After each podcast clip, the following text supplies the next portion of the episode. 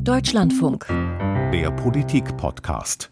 Ja, es ist die Folge 200 95 des Politik-Podcasts und wir werden auf ein Thema schauen, das uns seit Mitte der Woche hier in Berlin, aber auch in anderen Orten beschäftigt. Es ist die Großrazzia im Reichsbürgermilieu. Wir werden eine kritische Bestandsaufnahme wagen und dabei helfen beim Sortieren der Fakten, aber auch der Einschätzungen. Äh, dabei wird uns helfen Henry Bernhard, unser Landeskorrespondent in Thüringen, der sich intensiv äh, mit den Demonstrationen beschäftigt hat, aber natürlich auch immer wieder den Thüringer AfD-Landeschef Björn Höcke vor Augen hat. Hallo Henry, schön, dass du dabei bist.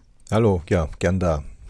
Und mit mir im Studio hier in Berlin sitzt ein externer Studiogast, das ist Florian Flade, der die Vorbereitungen auf diese Razzia, dann aber auch die Berichterstattung intensiv begleitet hat. Florian Flade ist Investigativreporter bei der Recherchekooperation aus NDR, WDR und Süddeutscher Zeitung. Hallo Florian, schön, dass Hi. du da bist.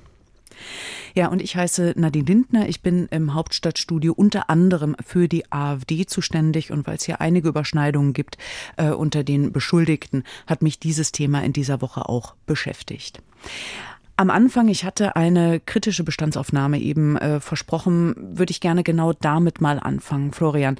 Wir haben es, wenn man sich jetzt die Zahlen anschaut, äh, ist es ja beeindruckend. Eine der größten Durchsuchungsaktionen, die es in der Geschichte der Bundesrepublik äh, gegeben hat. 3000 Einsatzkräfte, 150 Durchsuchungsorte.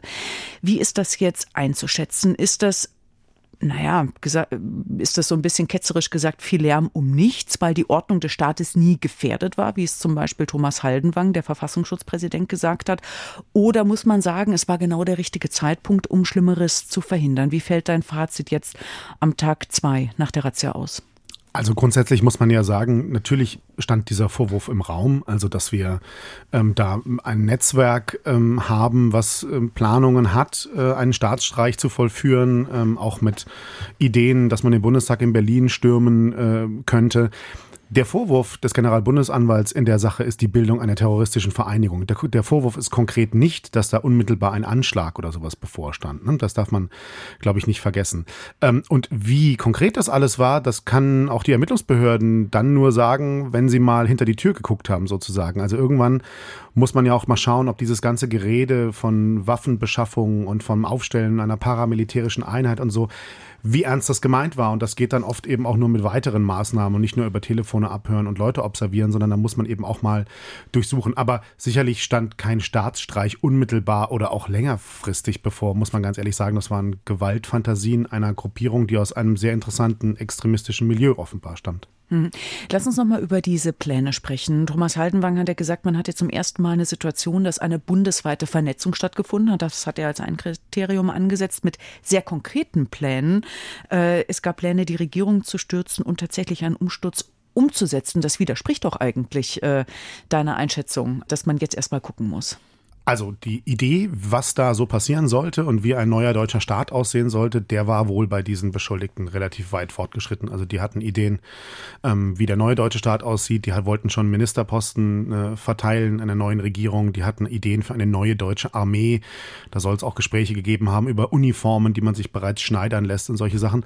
Ähm, wie nah die da dran waren, das ist sehr strittig. Die haben wohl mehrfach darüber diskutiert, wann so eine Aktion bevorsteht. Aber dann gab es auch immer wieder diese Diskussionen innerhalb der Gruppe, ist das jetzt im März der Fall oder im September oder wann wird Kriegsrecht ausgerufen? Und ähm, es soll eben auch immer wieder Diskussionen und Gerede darüber gegeben haben, über einen Geheimbund, der da im Hintergrund steht, der dann den Befehl dazu gibt und so. Das ist, wurde dann alles auch sehr wirr, muss man sagen. Aber ja, die Vorstellungen, die Ideen, die waren, glaube ich, schon relativ konkret. Mhm.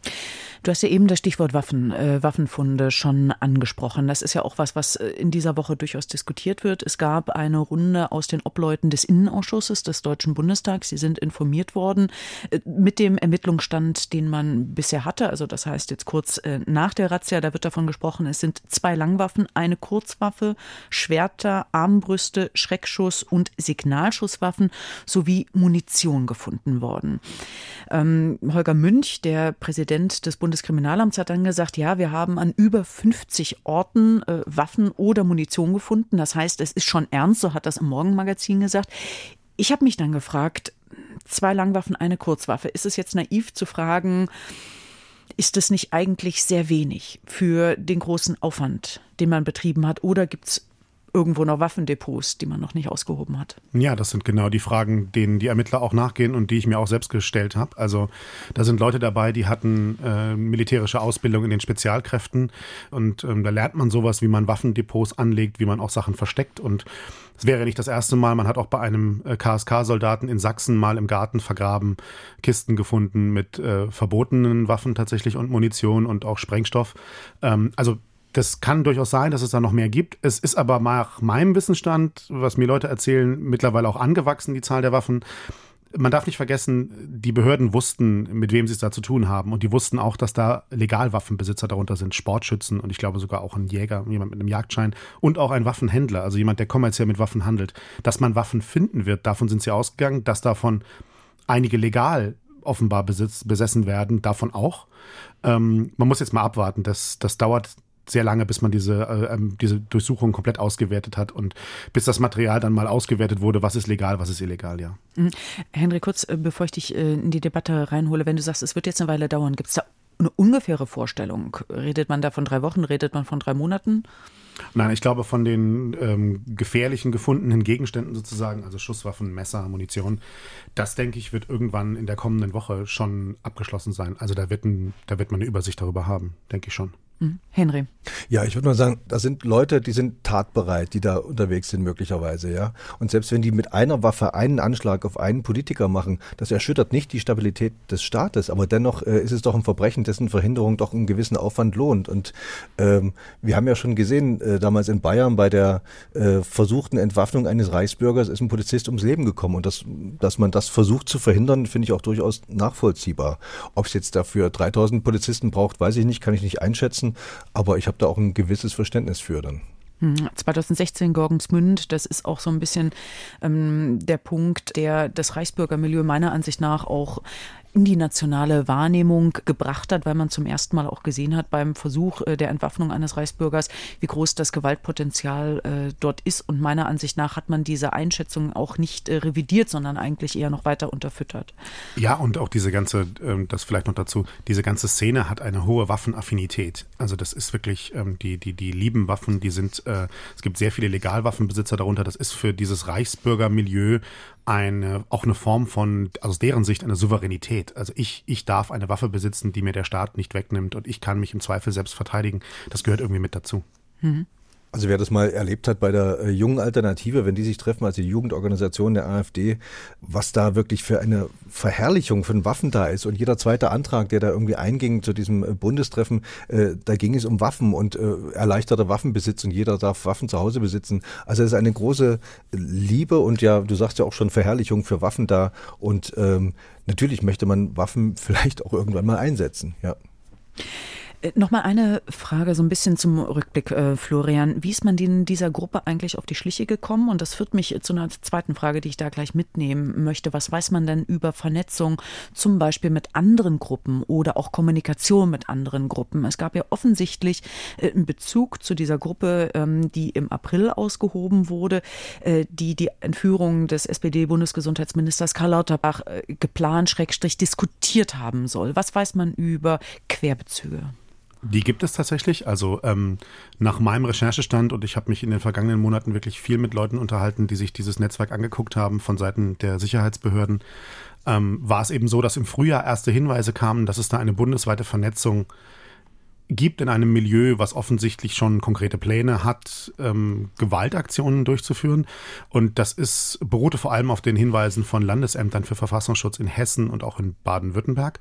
Und dann gab es eben dieses zweite Verfahren, was in Rheinland-Pfalz geführt wurde. Da geht es um diese mutmaßliche Entführung äh, des, von Herrn Lauterbach. Dieses Verfahren, ähm, das ist ähm, das bezieht sich auf eine Chatgruppe, wo sich die Leute organisiert haben, die nannten sich Vereinte Patrioten. Die Leute wurden festgenommen im Frühjahr und da gibt es tatsächlich Schnittmengen mit dem jetzigen Netzwerk, über das wir reden. Da gab es wohl auch Treffen im März, ähm, wo einer der Beschuldigten aus diesem Lauterbach-Entführungsverfahren auch mit anwesend war und der soll eingeweiht worden sein von Personen aus dem Netzwerk, über das wir jetzt reden, über diesen Plan eines Staatsstreiches. Also gibt es personelle Überschneidungen, Leute kannten sich ähm, und dem ist man dann so nachgegangen. Aber es war irgendwie auch eine Puzzlearbeit. Also mir wurde berichtet, so Kleinigkeiten haben zusammengeführt und dann hat man gemerkt, äh, also nach der Frage, wer kennt wen, hat man plötzlich gemerkt, oh, die sind aber ganz schön vernetzt. Und das reicht in weite Teile der Gesellschaft und vor allem in Bereiche, die man sich vorher noch nicht so angeguckt hat, also zu Personen, die nicht als Extremisten bekannt waren. Mhm. Wie hat diese Gruppe denn eigentlich miteinander kommuniziert? Die Gruppe hat sich physisch getroffen, also es sollen mehrere Treffen stattgefunden haben, tatsächlich. Sie sollen aber auch über äh, verschlüsselte Kommunikationsmittel, also Messenger-Dienste wie Telegram, mhm. ähm, kommuniziert haben. Aber es soll auch richtige Reisen in bestimmte Regionen Deutschlands gegeben haben, wo man dann versucht hat, Personen zu rekrutieren. Da ging es dann zum Schluss vor allem um Rekrutierungsversuche im Bereich der Sicherheitsbehörden, also der Polizei und dem Militär. Mhm. Da reden wir gleich drüber. Ich würde jetzt gerne noch mal ein bisschen äh, den regionalen Fokus ähm, auf eine Person richten, die als der mutmaßliche Drahtzieher, Kopf äh, dieser jetzt ausgehobenen Gruppe gilt. Das ist Heinrich der 13. Prinz Reuß. Wobei das mit dem äh, der 13. durchaus umstritten ist, habe ich mir jetzt sagen lassen. Man würde ihn äh, durch die Nennung des äh, der 13. aufwerten. Aber ich glaube, das sind Adelsdiskussionen ähm, die führen hier ein bisschen zu weit. Der Generalbundesanwalt führt ihn zumindest mit dieser Bezeichnung. Deswegen würde ich das jetzt auch einfach weiterhin tun. Ähm, Henry, es gibt ja da starke Bezüge nach Thüringen. Äh, Stichwort ist Bad Lobenstein. Dort gibt es ein Schloss, aber dieser sogenannte Prinz bzw. Ähm, Heinrich ist ja dort auch vor Ort schon in der Regionalpolitik auch aufgetreten äh, mit ganz kuriosen Quer Querverbindungen zum Bürgermeister von Bad Lobenstein. Da gibt es viele Verbindungen. Also eigentlich ist er ja Ingenieur in Frankfurt-Main gewesen und hat dann hier aber in Thüringen eine Immobilienfirma gegründet, ist da im Schützenverein aktiv. Und dieses äh, Schloss, was eher ein Schlösschen ist, mit wohl nur zwei Räumen, habe ich jetzt auch erfahren, also eher so ein Jagdschlösschen, äh, wurde ja äh, nach 45 für den Russen enteignet, deshalb gab es auch keine Rückübertragung. Er hat es dann später zurückgekauft mit dem Geld, was er äh, durch Restitutionen von, aus anderen Schlössern erhalten hatte. Und er träumt so ein bisschen von dieser Wiederinstallation seiner Adelsrechte. Damit tritt er auch öffentlich auf, an den, äh, er gibt auch den Juden Schuld an die Weltkriegen. Also ist eine ziemlich äh, schräge Figur. Und äh, aufgefallen ist er zum Beispiel auch dadurch, es gab einen Brief an alle Lobensteiner, dass sie nicht Bürger Deutschlands seien und sie könnten sich an irgendwelchen reußischen Wahllisten eintragen. Äh, und im Sommer hat er, worauf du gerade Bezug genommen hast, hat er Schlag, äh, auch Schlagzeilen gemacht da stand dieser Prinz mit dem Bürgermeister und einem AfD-Abgeordneten äh, bei einem Volksfest an einem Tisch zusammen. Und dann kam ein Lokaljournalist mit der Kamera und wollte den Bürgermeister fragen, warum er denn diesen Prinz äh, Heinrich, der ein, ein Reichsbürger ist, zu einem Empfang der Stadt einlädt, wo so verdiente Bürger eingeladen werden. Und da ist dieser Bürgermeister auf den Reporter losgestürmt und hat ihn zu Boden geworfen. Und das gab einige Schlagzeilen. Inzwischen auch ist dieser Bürgermeister auch aus dem Amt äh, entfernt worden. Aber ich glaube, das ist auch gar nicht das Problem dieser eine Spinner, dieser Heinrich, sondern das ist das Zusammenwachsen von Reichsbürgerideologie, AfD und denen, die sich für bürgerlich halten. Und das sieht man sozusagen in diesem Bild ja eigentlich auch äh, versinnbildlicht. Und auf diesen Jagdschlösschen haben ja dann solche Vernetzungstruppe, äh, Vernetzungstreffen dieser nun verhafteten Truppe äh, stattgefunden. In Thüringen gibt es unzählige Schlösser und überall freut man sich, wenn alte Herren mit lustigen Namen im Tweetjacket auftauchen und Fantasieurkunden verteilen. Und dann gibt es noch drei Böllerschüsse vom Trachtenverein und alles wächst zusammen. Und das finde ich das Problematische, dass dann Dinge einfach nicht mehr so, äh, nicht mehr hinterfragt werden und alle miteinander gehen und man sich freut, äh, dass man äh, eine lustige Zeit miteinander verbringt und was dann für Dinge erzählt werden, spielt gar nicht mehr die große Rolle und äh, sickert dann auch so ein bisschen ein in dieses Allgemeinbewusstsein. Florian, das ist ein interessanter Punkt. Wenn man sich die Aufnahmen anschaut, die ja auch deine Kollegen von ähm, der Festnahme äh, von Heinrich aus Frankfurt gezeigt haben, da sieht man ja einen älteren Herrn mit grauen Haaren, einem Tweetjackett, ähm, der da in dieses Auto geführt wird. Und man fragt sich ja irgendwie unwillkürlich, also das ist ja meiner Ansicht nach so diese ganzen Codes, das ist ja so bürgerlich, wie man irgendwie nur sein kann. Auch offensichtlich relativ vornehmend, im Frankfurter Westend wohnend. Wie kommt jemand dann zu so einer Gruppe eigentlich? Wie funktioniert dann auch dort diese Vernetzung und wo sind die Anknüpfungspunkte? Dann nicht nur für sich selbst wirre Thesen zu verbreiten, sondern sich ja dann auch mit anderen zusammenzuschließen und ja konkret zum Beispiel auch auf die Suche nach Waffen äh, zu gehen. Also wenn man sich das mal, die Vita dieses, dieses Menschen anguckt, da ist eine Entfremdung auch mit der eigenen Familie hat offensichtlich stattgefunden. Die Familie hat distanziert sich ja auch ähm, von ihm mittlerweile, also die Adelsfamilie. Ähm, er selbst ist aufgetreten 2019 schon ähm, bei Veranstaltungen in der Schweiz und hat dort bei internationalen Kongressen, wo alle möglichen Leute irgendwie unterwegs waren, auch aus der Internetbranche und irgendwie ganz viel, da hat er auf der Bühne dann mal sein Weltbild ausgebreitet. Und ab dem Moment soll er für Teile dieser Reichsbürgerszene wie ein, wie ein Promi sehr bekannt geworden sein. Und ähm, dann haben es zwar Vernetzungen gegeben, hat es Kontakte gegeben, Besuche gegeben.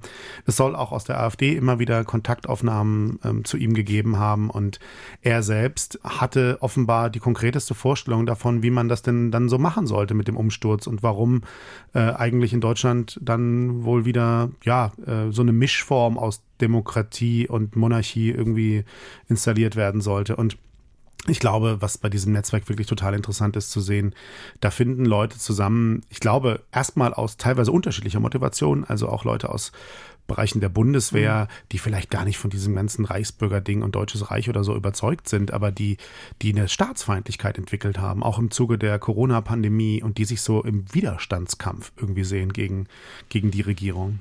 Ja, und er hat ja offensichtlich auch relativ viel Geld mitgebracht. Also es ist ja auch eine große Menge Bargeld gefunden worden, was man dann ja auch umsetzen kann für Güter welcher Art auch immer. Ja, es ist Geld gefunden worden, es ist äh, Gold und Silber äh, soll wohl gefunden worden sein. Auch eine in dieser Szene ja sehr beliebt, dass man sein Geld investiert in, in, in Edelmetalle, in andere Dinge, außer und auch diese, diese Euro-Skepsis oder generell Währungsskepsis ist ja da auch irgendwie vorhanden. Äh, ja, der soll, also er soll nicht so viel Geld haben, wie man irgendwie anfangs mal gedacht hat. Äh, da sollen durchaus finanzielle finanzielle Probleme auch gewesen sein. Aber ja, da gab es zumindest jemanden, äh, der bereit war, da nochmal Geld zu investieren für diese Sache. Mhm. Ich würde jetzt gerne mal schauen auf einen Punkt, den Henry ähm, angebracht hat, und zwar diese Einwirkung auf andere gesellschaftliche Gruppen, auch in breitere gesellschaftliche Gruppen. Ist das denn ein Punkt, Florian, der bei dieser Gruppe vielleicht unterbelichtet ist, weil man sie jetzt erstmal als 25 äh, Mitglieder sieht, insgesamt 54 Beschuldigte, eventuell kommen noch mehr dazu, das muss ich jetzt zeigen, aber das ist ja eine überschaubare Zahl. Das ist ja jetzt nicht, wo man irgendwie sagen würde, wow, 82 Millionen Bundesbürger können jetzt von dieser Gruppe sofort äh, unterjucht werden. Ähm, aber trotzdem wird es ja Folgewirkungen haben, auch auf die Art und Weise, wie Bürgerinnen und Bürger vielleicht ihre eigene Gesellschaft sehen, wie sie das, die Arbeit der Sicherheitskräfte sehen. Was für Wechselwirkungen vermutest du da? Erstmal Florian und dann vielleicht aber auch Henry, äh, gerne auch mit ein paar konkreten Beispielen aus Thüringen. Also wenn man sich das Netzwerk anguckt und sieht, dass da ähm, Leute eine Rolle spielen, also ein Spitzenkoch, der zum Beispiel in Kitzbühel festgenommen wurde, äh, der eigentlich in, in München lebt, ein Tenor aus Baden-Württemberg, also jemand, der in der klassischen Musik irgendwie zu Hause ist, ein promovierter Jurist aus Hannover, dann fragt man sich schon, wie kommen diese Menschen dazu, so eine Staatsfeindlichkeit offensichtlich zu entwickeln? Und wie werden die so? Das sagen auch Leute aus deren Umfeld, mit denen ich gestern und heute gesprochen habe. Das ist deren große Frage. Das muss man da muss man nochmal genauer hingucken. Aber grundsätzlich äh, glaube ich schon, da ist was passiert in der Pandemie. Und ich mhm. weiß nicht, ob das bei dem Tenor äh, der Fall ist, aber viele Leute, die der klassischen Musik unterwegs waren, hatten erhebliche Probleme in der Pandemie. Konzerte haben nicht mehr stattgefunden, die hatten Existenzängste.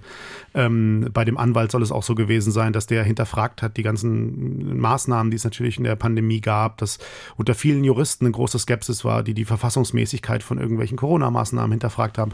Und offensichtlich haben die Leute sich rein radikalisiert in, in, in etwas, ähm, nämlich dass äh, der Staat sozusagen, die da oben, die sind eigentlich eigentlich nicht mehr souverän und irgendwie, die machen da ihr eigenes Ding. Da ist eine Machtelite, die irgendwie das Land vor, mhm. vor die Wand fährt.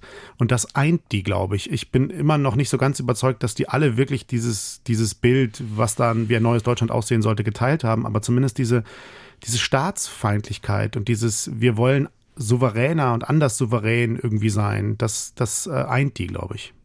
Was heißt das dann für eine regionale Wählerschaft, Henry? Ich sehe ja hier, also in Thüringen, was heißt Wählerschaft, äh, da haben wir das gute Beispiel, also die AfD wird ja jetzt in Umfragen in Thüringen so bei 25 bis 30 Prozent gemessen. Vielleicht sind nicht alle Reichsbürger AfD-Wähler und umgedreht, aber natürlich gibt es da sehr große Überschneidungen. Aber was ich eben schon sagte, das Problem sind gar nicht jetzt diese hardcore-komischen Typen, die sich eigene Ausweise basteln, sondern äh, das ist eingesickert in diese ganzen Demonstrationen, die ja nun Woche für Woche stattfinden, die zurzeit gerade wieder, wieder kleiner werden, auch wieder größer werden können. Teilweise sind da in 60, 70, 80 Orten in diesem kleinen Thüringen sind montags Demonstrationen, da gehen die Leute auf die Straße und befeuern sich gegenseitig. Und ich habe mir mal eine Demonstration in Meiningen genauer angeguckt. Da treten auch äh, Frauen auf, nette Frauen äh, vom, vom Äußeren her so, äh, zum Beispiel eine Jana erzählt dann, also das Volk wird äh, sozusagen von oben in widerstrebende Interessen aufgespalten, statt gemeinsam gegen den einen Feind, gegen die da oben zu ziehen. Wir hätten doch alle das gleiche äh, Ziel auf der Straße. Wir wollen, dass unsere Steuern nicht veruntreut werden. Wir wollen, dass der Staat sich nicht in die Bildung unserer Kinder einmischt, in die Bildung, nicht in die Erziehung, die Bildung, ja. Und wann äh, schauen wir endlich unter die Spitze des Eisberges? Dann kommt eine Petra und sagt, die Wahrheit kommt bald ans Licht und die Schuldigen werden zur Verantwortung gezogen und äh, wir sollten auf Spaziergängen keinen Müll wegwerfen. Da kommt eine krude Mischung zusammen und ich spiele mal ein bisschen was vor, was ich da aufgenommen habe von dieser Petra. Unser Deutschland strahlt nach außen als ein Licht des Friedens. Unser Deutschland ist frei von fremder Einflussnahme, denn unser Deutschland ist befreit von NATO, EU, WHO und allen anderen transatlantischen Organisationen. In unserem Deutschland steht das Volk der Deutschen freundschaftlich und in beidseitigem Respekt an der Seite des russischen Volkes. In unserem Deutschland produzieren Industrie und Landwirtschaft für unser Volk. Regional statt global wird die Zukunft unseres Landes sein. In unserem Deutschland bezahlen die Menschen mit einer stabilen Währung, welche unabhängig vom globalen Finanzsystem ist. Unser Zahlungsmittel ist eine deutsche Mark.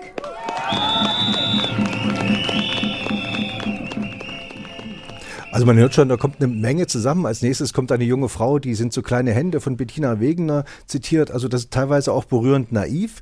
Aber es wird so ein rechtes Bullerbü da eigentlich gezeichnet, ja. Und das finde find ich, das ist das Problem. Da kommen die Frustrierten, die Reichsbürger, die Rechtsextremen, die bestärken sich gegenseitig und keiner guckt mehr genau hin, äh, was dort eigentlich gesagt wird. Es geht dann teilweise bis zur Abspaltung von Thüringen und Sachsen von Deutschland und so weiter. Oder die Regierung müsste äh, vor Gericht ge gestellt werden und dann auch gerichtet werden. Ne? Also wir reden hier über Todesstrafe, die dann äh, durch die Hintertür wieder reinkommt.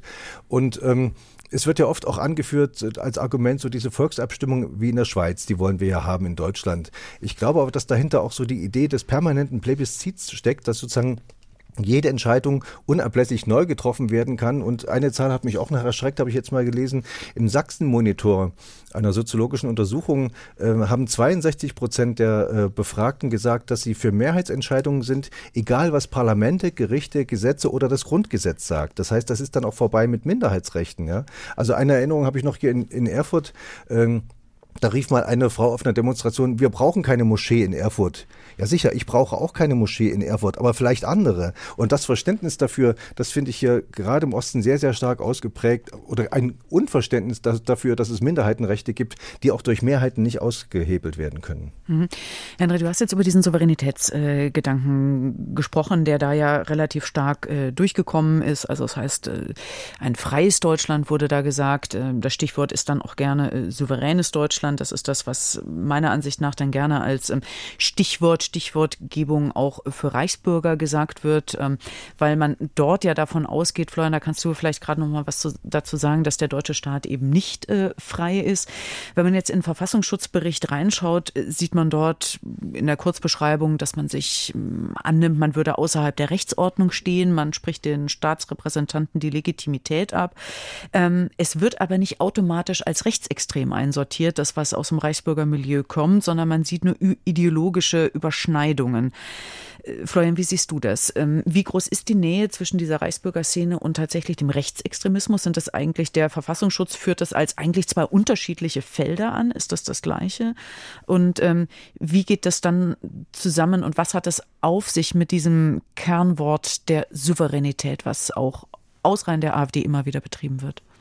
Also ich glaube, man muss das so verstehen, der Verfassungsschutz ähm, muss mit Kategorien arbeiten, so wie die meisten deutschen Behörden irgendwie mit Kategorien arbeiten. Und das ist der Versuch darzustellen, dass sich da etwas entwickelt hat, etwas aufgekommen ist, für das man noch keine Begrifflichkeit hat. Deswegen hat man da ähm, äh, in der Pandemiezeit diese neue Kategorie geschaffen der verfassungsfeindlichen Delegitimierung des Staates.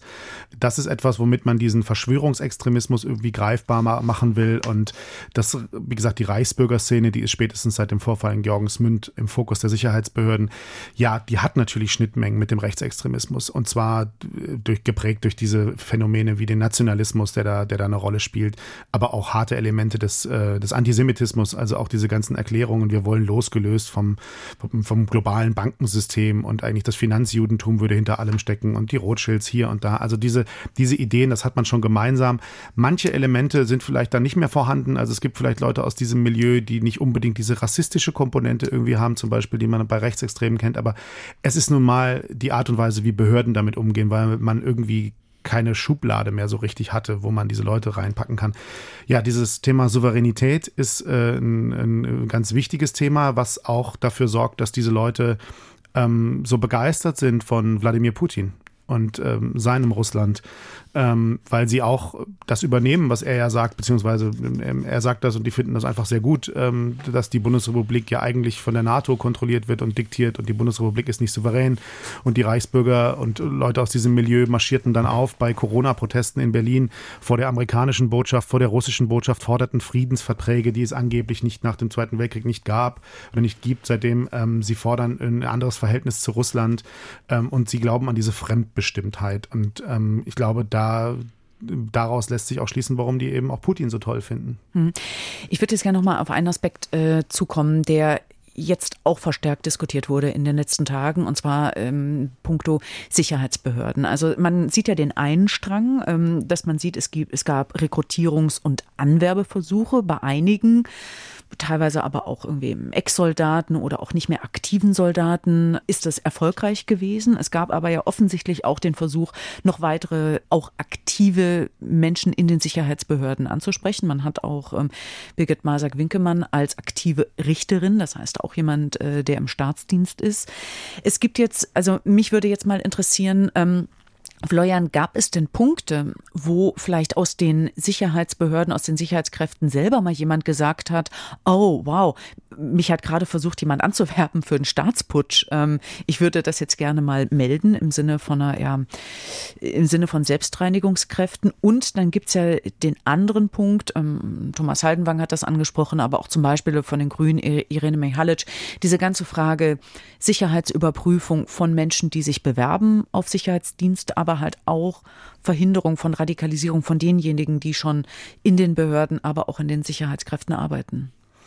Also zur ersten Frage, nämlich der Frage, ob sich jemand aus den Behörden gemeldet hat und gesagt hat, da sprechen mich komische Leute an für einen äh, Putsch. Die ehrliche und erschreckende Antwort ist nein, das gab es offensichtlich nicht. Das hat keiner getan. Das äh, erschreckt die Ermittler auch sehr, wenn man sich anguckt, ähm, wer offensichtlich dazugehörte, auch zum erweiterten Umfeld. Wir sprechen bei den Bundeswehrsoldaten von äh, weitestgehend von ehemaligen, also Leute, deren Bundeswehrzeit liegt auch schon länger zurück, in den 90er Jahren zum Beispiel, aber dennoch, die waren in Spezialkräften wie dem KSK. Ähm, wir reden auch bei den Polizisten von Leuten, die mehr oder weniger auch schon auf dem Schirm waren und deshalb aus dem Dienst entlassen werden sollten, zum Beispiel ein Polizeibeamter aus Niedersachsen. Aber es sind auch eben Polizisten noch dabei, die wohl im aktiven Dienst sind, werden auch teilweise länger krankgeschrieben und so. Aber da gibt es zum Beispiel einen Beamten des Landeskriminalamtes in Niedersachsen auch, der da im Visier steht und der auch im Staatsschutzbereich gearbeitet hat. Das ist schon erschreckend. Jetzt gibt es natürlich seit einigen Jahren die Diskussion darum, ähm, ähm das KSK der Bundeswehr wäre fast aufgelöst worden aufgrund dieser rechtsextremen Vorfälle. Auch weil ein bisschen Munition verschwunden ist, aber nun gut. Natürlich, äh, Munition ist verschwunden. Ähm, der Umgang mit Munition war sehr lasch und es wurden viele Sachen offensichtlich offensichtlich geduldet, die, die man einfach nicht dulden kann. Ähm, ja, jetzt ist die Frage, wie geht man damit um? Also erweiterte Sicherheitsüberprüfung, verschärfte Sicherheitsüberprüfung ähm, oder wie die Kritiker sagen, da gibt es jetzt äh, diesen Gesinnungstest, der da gemacht wird. Also ist ja erstmal kein Gesinnungstest zu sagen, ich möchte da Beamtinnen und Beamte haben, die die freiheitlich-demokratische Grundordnung nicht nur achten und sich daran halten, sondern auch aktiv dafür einstehen. Das ist ja etwas, was man in der Bundeswehr dann gesagt hat. Also selbst wenn die Leute im Privaten irgendwie auffallen, dann soll man da noch genauer hingucken, weil das sind eben Menschen, die, die Zugang zu Waffen haben und ausgebildet werden. Das ist ein schwieriges Feld, weil wir da schnell natürlich in so einer Pauschalisierung auch sind und da muss man auch sehr vorsichtig sein. Aber das, da gibt es Nachholbedarf und zwar großen Nachholbedarf, weil offensichtlich da die innere Führung in manchen Einheiten, besonders den Spezialkräften, nicht so war, wie sie sein sollte. Da wurden Dinge geduldet, die man einfach nicht dulden kann. Henry, wie ist denn das in Thüringen? Ich kenne diese Debatte aus Brandenburg. Da geht es ja jetzt schon seit einigen Monaten um die Frage, ob man auf Landesebene so eine Art Verfassungstreue-Check für Beamte einführt. Jetzt nicht nur für Polizeibeamte, man will das auch erweitern. Das ist keine einfache Diskussion. Da wird unter anderem dann auch von Gewerkschaftsvertretern eben beklagt, man solle da jetzt nicht so pauschal äh, unterwegs sein. Ich nehme den Thüringer Innenminister Georg Mayer von der SPD mal als jemanden wahr, der eigentlich ja ähm, um eine deutliche Meinung jetzt bei diesem Themenfeld nie verlegen ist. Aber wie setzt setzt er das denn eigentlich um in Thüringen? Es gab schon vor einiger Zeit, das sind jetzt bestimmt schon ein, zwei Jahre her, einen Brief, den Meyer an die, äh, seine Beamten, an seine Polizisten geschickt hat, dass eine aktive Tätigkeit in der AfD, das heißt nicht nur einfache Mitgliedschaft, sondern wirklich aktive Tätigkeit darin, durchaus äh, kollidieren könnte, kollidieren könnte mit dem äh, Eid und äh, das Eintreten für die freiheitlich-demokratische Grundordnung und dass man sich da äh, doch fragen soll, was einem da wichtiger ist. Meines Wissens ist da noch keine Konsequenz daraus gezogen worden. Das heißt, es ist noch keiner irgendwie aus dem Dienst entfernt oder suspendiert worden. Äh, aber das sieht natürlich gut aus, so einen Staatsdiener in den eigenen Reihen zu haben, auch in der Fraktion im Landtag. Aber gerade die bekommen es jetzt auch so ein wenig mit der Angst wegen der Beobachtungen. Einige haben schon ihre Mandate abgegeben, weil sie natürlich Angst haben um ihre um ihr Einkommen, äh, das ihnen ja dann verloren gehen könnte möglicherweise. Äh, da sieht man schon eine, eine Reserve, aber es sind noch nicht wirklich Konsequenzen mhm. in Thüringen gezogen worden gegenüber radikalen Staatsdienern. Mhm.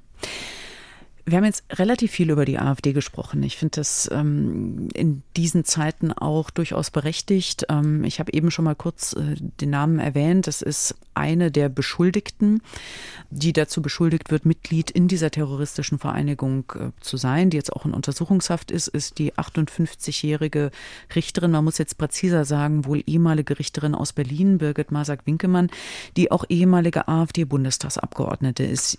Sie steht, ihr Name ist auch relativ früh äh, bekannt geworden, steht jetzt dort in den Ermittlungen ziemlich im Fokus. Äh, Florian, ist es jemand, der, wir haben heute, also ich, ich stehe noch so ein bisschen unter dem Eindruck äh, eines Interviews mit Gottfried Kurie, dem innenpolitischen Sprecher ähm, der AfD, das wir heute Morgen im Deutschlandfunk hatten, der gesagt hat, so naja, äh, bei ihr hat man bislang jetzt noch nichts gefunden. Es sind nur äußere Zuschreibungen, die quasi die Behörden, also in dem Fall der Generalbundesanwalt, dieser Person gegenüber machen. Aber man, man habe ja jetzt noch gar nichts Konkretes. Was weiß man über die Bedeutung äh, dieser Person jetzt akut, aber vielleicht auch äh, im Vorfeld der Ermittlungen? Also von äh, Ermittlerseite heißt es, dass diese Frau durchaus eingebunden war in das, was man diesem Netzwerk vorwirft und äh, dass selbst bei den äh, konkreteren Überlegungen, nämlich Sturm auf den Bundestag und so, dass sie da durchaus mit einbezogen worden sein soll und äh, eine Rolle gespielt haben soll.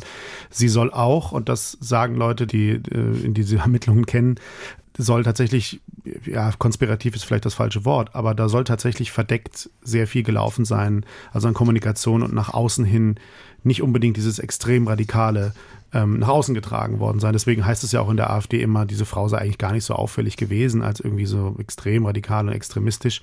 Ähm, aber da soll auch eine gehörige Portion Esoterik irgendwie eine Rolle gespielt haben, wo es da irgendwie einen Hang dazu gab, offensichtlich. Ähm, also da gibt es durchaus eine Einbindung und der Ermittlungsrichter in Karlsruhe hat es ja auch bejaht. Also der Haftbefehl, ähm, also die Untersuchungshaft wurde angeordnet in ihrem Fall. Gut, allerdings bis zur Verurteilung gilt natürlich auch für Sie äh, die Unschuldsvermutung. Na klar.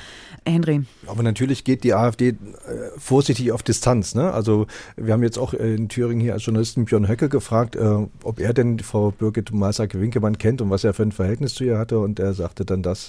Nein, ich kenne äh, die ehemalige Bundestagsabgeordnete der AfD auch nicht. Ich glaube, ich habe sie einmal im Rahmen eines Bundesparteitags von Ferne gesehen ähm, und kann dazu nichts sagen. Zieht sich meine Erkenntnis.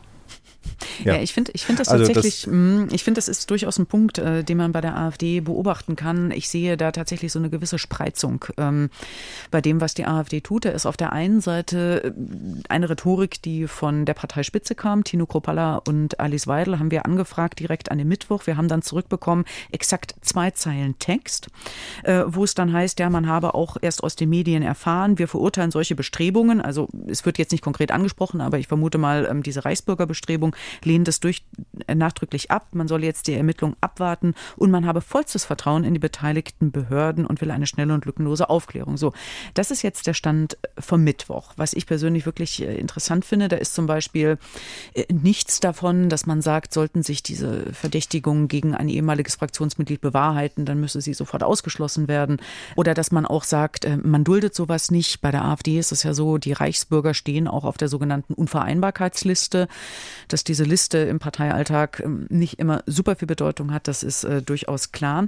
Aber was man jetzt beobachtet, erst meiner Ansicht nach aus den rechten Parteikreisen und äh, seit gestern ist es dann auch bei Tino Kropalla angekommen, das ist, dass man äh, sich von dieser Razzia durchaus distanziert. Ähm, sie, je nachdem, sie aber auch sehr stark ins Lächerliche zieht. Tino Kropalla hat jetzt äh, getwittert, nach der Razzia halten die Behörden anscheinend wenig in den Händen. Journalisten wundern sich, dass Medien im Vorfeld detailliert informiert wurden. Echter Terror oder spektakuläre Inszenierung von Nancy Faeser zur Rechtfertigung linker Regierungspolitik. Also das heißt, man spricht dem Ganzen ein gewisses Gehalt ab. Man geht dann auch sehr stark ähm, auf die Rolle der Medien ein. Ich persönlich halte das wirklich für einen großen Shift, äh, den die AfD da macht.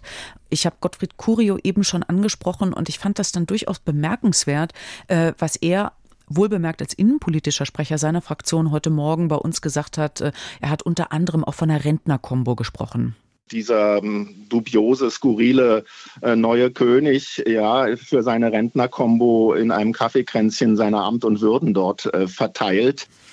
Ja, also das heißt eine Rentnerkombo. Ähm, Björn Höcke hat äh, auf, von einem Rollatorputsch äh, gesprochen.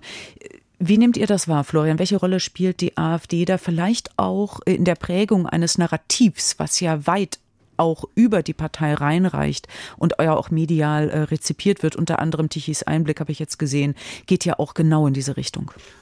Also ich finde es erstaunlich, dass vor allem dann irgendwie auch Menschen in der Medienbranche oder auch außerhalb, die sich nicht eindringlich damit befasst haben und dazu nicht recherchiert haben, das jetzt schon so bewerten können. Also wir haben es zu tun mit Personen, die offensichtlich Zugang zu Waffen hatten und die gewisse Ideen hatten. So, jetzt muss ich, kann ich natürlich das sozusagen das deren erklärtes Endziel ähm, als, als, als, äh, als Maßstab nehmen und sagen, das hätten die ja nie erreichen können und der, der Putsch war so weit weg. Das mag sein, aber das gilt auch für andere terroristische Gruppierungen, dass deren Ziel nicht erreicht wird. Also die Islamisten haben hier auch kein Kalifat ähm, ähm, ähm, äh, errichten können. Trotzdem ist jemand, hat einen schweren Anschlag auf dem Breitscheidplatz verübt, bei der RAF genauso und dem NSU genauso. Also das ist natürlich eine gefährliche Mischung, die man sich genau angucken muss. Und ich finde es erstaunlich, dass auch Medienvertreter dieses Narrativ aufgreifen von einer Rentnertruppe und die Gefahr sei doch nicht, nicht so groß gewesen. Also ähm, das ist alles viel zu früh. Ein Punkt möchte ich aber jetzt mit dir noch besprechen, Florian, als jemand, der auch relativ früh dabei war, die Rolle der Medien. Das ist ja auch was, ähm, was auch innerhalb der Branche diskutiert wird. Es gab jetzt ein längeres Stück zum Beispiel über Medien, wo ja genau darüber auch gesprochen wird und wo es auch Kritik, das fand ich ganz bemerkenswert, aus den eigenen Reihen der ARD gab. Michael Göttschenberg äh, wird da zitiert, der davor gewarnt hat, ähm, es dürfe jetzt kein Volksfestcharakter geben bei so einer Razzia, verursacht durch Journalisten Aufläufe, ähm, die sich dann vor diesen Durchsuchungsorten Experten dann auch bilden würden. Wie siehst du das? Ähm, ist man da vielleicht einem PR-Stand irgendwie aufgesessen? Hat man das vielleicht auch befeuert? Also ich möchte nicht die Arbeit von Kolleginnen und Kollegen in der Form bewerten. Ich für mich und meine Kollegen, die da direkt dran gearbeitet haben, Kolleginnen, kann sagen, wir sind keinem PR-Stand irgendwie aufgelegen. Wir haben auch niemanden, wir wurden nicht gefüttert, gezielt mit einer Information, um da zu sein, sondern wir haben innerredaktionelle Entscheidungen getroffen, wie wir damit umgehen. Das haben offensichtlich andere auch gemacht. Ich finde es erstaunlich, dass Journalisten jetzt Haltungsnoten vergeben für andere. Und ich finde es auch erstaunlich, dass über Quellenlagen spekuliert wird und dass man nicht einfach anerkennt, dass vielleicht auch Recherche dazu geführt hat, dass man sich dem so genähert hat. Also mir ist nicht bekannt, dass das gezielt irgendwie gestreut geworden äh, gewesen, ähm, gestreut wurde von einem Ministerium oder von irgendeiner Behörde ganz gezielt. Da sind tatsächlich Kolleginnen und Kollegen an vielen Orten präsent gewesen. Das war auch bei anderen Durchsuchungen, Razzien vorher auch so. Und ich finde diese Spekulationen darüber, woher das kommt, finde ich wirklich erstaunlich. Ich frage ja auch nicht, warum ein bestimmter Kollege ein Interview mit der ehemaligen Kanzlerin zuerst bekommt oder so. Also ich würde erst mal sagen, da haben Kolleginnen und Kollegen einen guten Job gemacht und wussten vorab davon geworden und gefährdet wurde nach jetzigem Stand erstmal nichts. Ich habe aber schon den Eindruck, dass diese Kampagne der AfD äh, da ganz gut läuft in den sozialen Medien, denn sie haben ja dort eine große Follower-Power, äh, muss man mal sagen, und äh, machen das auch formal ganz gut. Also ich glaube, das Narrativ äh, läuft bei denen. Ja. Ist diese Gefahr nicht erkannt worden, Florian? Das frage ich mich die ganze Zeit. Dass es als Inszenierung gebrandmarkt wird, genau von diesen Kräften. Ähm, ich glaube, die, die, ganze Dynamik kennen wir, glaube ich, noch gar nicht. Also warum es dann letztendlich dafür sorgte, dass es so vielen Medienvertretern bekannt war. Ich meine, das ist ähnlich wie bei uns. Wir recherchieren und eine Geschichte ist eine Geschichte. Und bei den Ermittlern ist es natürlich irgendwann so, irgendwann muss ich mal durchsuchen, wenn ich gucken will, ob da was dran war. Und bei so einem großen Netzwerk ist es eben ein wahnsinnig großer Aufschlag und dann kriegen auch viele Leute davon mit. Ob ich das jetzt einfach kleiner fahre, nur weil irgendwie eine bestimmte politische Partei das dann missbraucht, ich glaube, den Gedanken darf man als Staatsanwalt oder als Ermittler gar nicht zulassen. Ja, das war sie. Folge 295 des Politik-Podcasts zum Thema Razzia im Reichsbürgermilieu, eine kritische Bestandsaufnahme. Herzlichen Dank an Florian Flade, Investigativreporter aus der Recherchekooperation NDR, WDR und Süddeutscher Zeitung, hier mit mir im Hauptstadtstudio. Henry Bernhard im Studio in Thüringen. Herzlichen Dank. Am Mikrofon verabschiedet sich Nadine Lindner. Ja, und wir freuen uns wie immer auf Rückmeldungen zu diesem Podcast unter politikpodcast.deutschlandfunk.de. Und wir wünschen noch ein schönes Wochenende. Herzlichen Dank. Ciao.